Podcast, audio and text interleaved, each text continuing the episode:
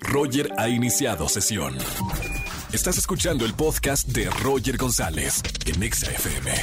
Buenas tardes, bienvenidos a XFM 104.9, soy Roger González, iniciando en este martes del amor en XFM 104.9, uno de mis días favoritos de la semana porque aquí es donde se vale marcarme o marcar a la radio para darle esos mensajes a la persona que tanto amas. Martes del amor, marca el 5166384950 y dedícale una canción, unas palabras bonitas a esa persona que tanto amas. También, ojo, si están en el tráfico de la Ciudad de México pueden mandarme un mensaje de voz a mi WhatsApp personal. Si no lo tienen, anoten Roger González, WhatsApp 55 43 66 29 57. Se lo repito, 55 43 66 29 57 en este martes del amor, eh, esparciendo mucho cariño a través del, del 104.9 del FM. Más adelante con nosotros también nuestro financiero de confianza, Poncho Romo, el doctor dinero, que vamos a hablar de un tema interesante para todos aquellos que quieren hacer crecer su dinero y sobre todo el tener la posibilidad de comprar esas cosas que tanto necesitamos o que queremos simplemente darnos un gusto, estrategias financieras con el doctor Dinero más adelante. Roger en Exa. Seguimos en XFM 104.9 y como todos los martes, nuestro financiero de confianza, el doctor Dinero, Poncho Romo. Bienvenido Poncho como todos los martes. Hola Roger, muchísimas gracias. Ya estamos efectivamente en este martes de finanzas para hablar de dinero. Y el día de hoy tenemos un tema excelente porque se trata de responder la pregunta de ¿debo comprar o rentar casa?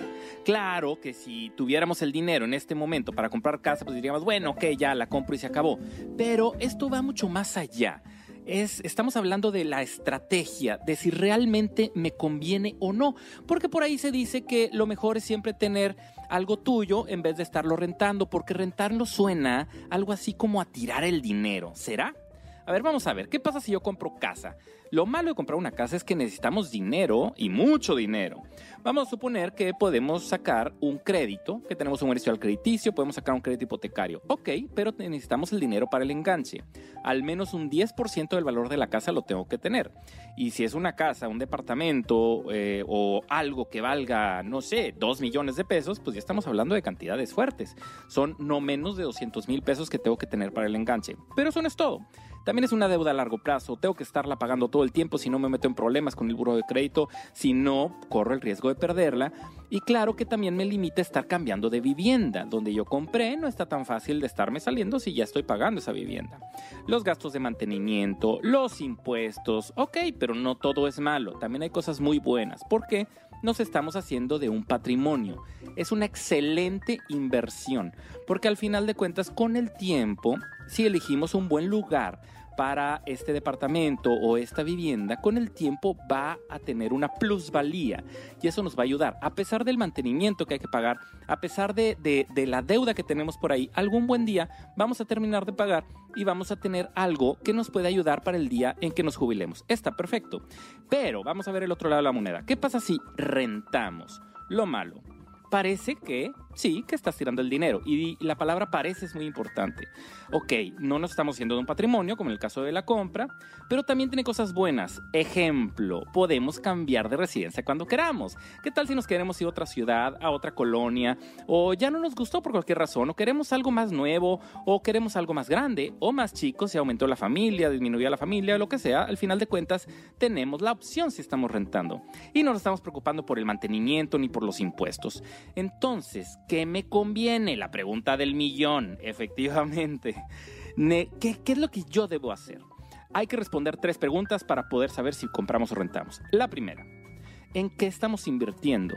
Si tenemos una casa y estamos creando este patrimonio, ok, adelante, es mi inversión. Pero si le estoy rentando, entonces, ¿qué otra cosa estoy haciendo? Estoy utilizando el dinero para poner un negocio, por ejemplo, se vale. Yo estoy rentando porque el dinero que yo tengo lo estoy poniendo en mi negocio, por eso no puedo comprar una casa ahorita. O lo estoy invirtiendo en alguna otra cosa que me está generando más que el hecho de yo comprar una casa. Entonces es pregunta número uno. Pregunta número dos cuáles son mis gustos. Deseamos ahorita, si yo rento me puedo cambiar de casa. Entonces, si somos una persona nómada, queremos estar cambiando no nada más de ciudad, sino incluso de país, entonces tal vez tal vez me, me, interesa o me gustaría más rentar, porque de esa forma no voy a estar atado en un muy largo plazo. Y pregunta número 3. Financieramente hablando, ¿me conviene? ¿Qué significa esto? Significa que también la casa, la compra de una casa, un departamento, está fluctuando en el tiempo. Si bien en el largo plazo me va a convenir por la plusvalía, pero puede ser que sea una mala decisión de compra en ese momento. Puede ser que el lugar donde yo voy a comprar bueno, eh, probablemente vayan a poner una escuela al lado, entonces eso le va a ayudar. O probablemente vayan a poner mm, un edificio muy grande que va a tapar todas mis ventanas y eso no le va a convenir.